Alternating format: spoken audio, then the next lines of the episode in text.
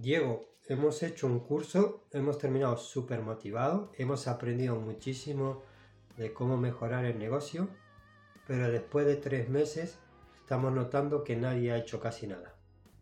Y es normal, porque cada persona tiene sus anclajes emocionales, sus factores de comportamiento heredados, que hay que aprender a gestionarlos para poder aterrizar esos conocimientos el perfeccionismo, la autoexigencia, el auto boicot, aunque quieras que un negocio te vaya bien, muchas veces nos boicoteamos.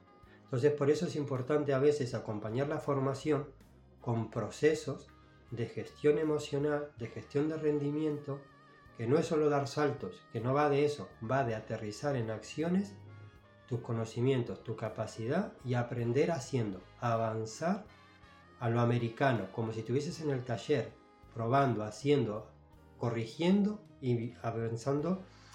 Entonces, de esa manera vas a poder avanzar con resultados y con experiencia real.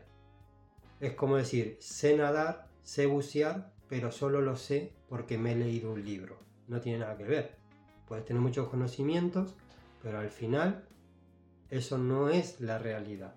Es una parte que te sirve pero que tienes que acompañarla de, te tienes que sumergir, tienes que vivir los imprevistos, tienes que aprender que la vida es imperfecta y a partir de ahí hacerte fuerte, tomar el liderazgo personal, de decidir por dónde y luego buscar los profesionales que en esa fase de tu negocio te pueden ayudar más a seguir creciendo. Yo soy coach, en mi caso he trabajado con mentores, he trabajado con mentoras y hemos crecido juntos y también tengo gente que hace consultoría y hace mentoría y que me contrata a mí como coach. O sea, no todo el mundo sabe todo. Lo importante es que tú tengas esa capacidad de liderazgo para decidir que, y ser consciente de que necesitas ayuda y tomar esa iniciativa personal de invierto para seguir creciendo.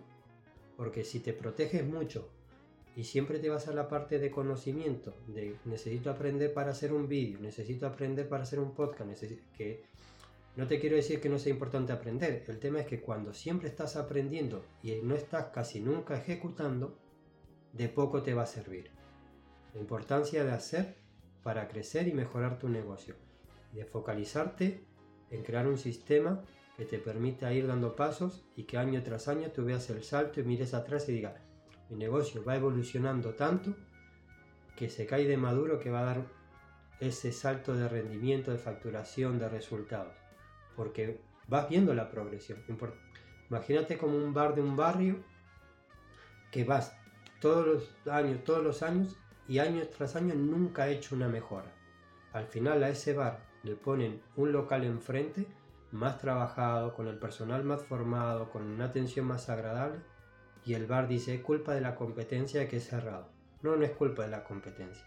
Es responsabilidad de que no ha salido de las batallas del día a día para crear objetivos alcanzables y que te lleven a mejorar, que te hagan dar un salto de rendimiento. Si te quedas solo en los problemas del día a día, no vas a dar ese salto de rendimiento y tu negocio no va a notar que va subiendo peldaños año tras año para poder diferenciarse, para poder dar un mejor servicio, para poder posicionarse en el sector.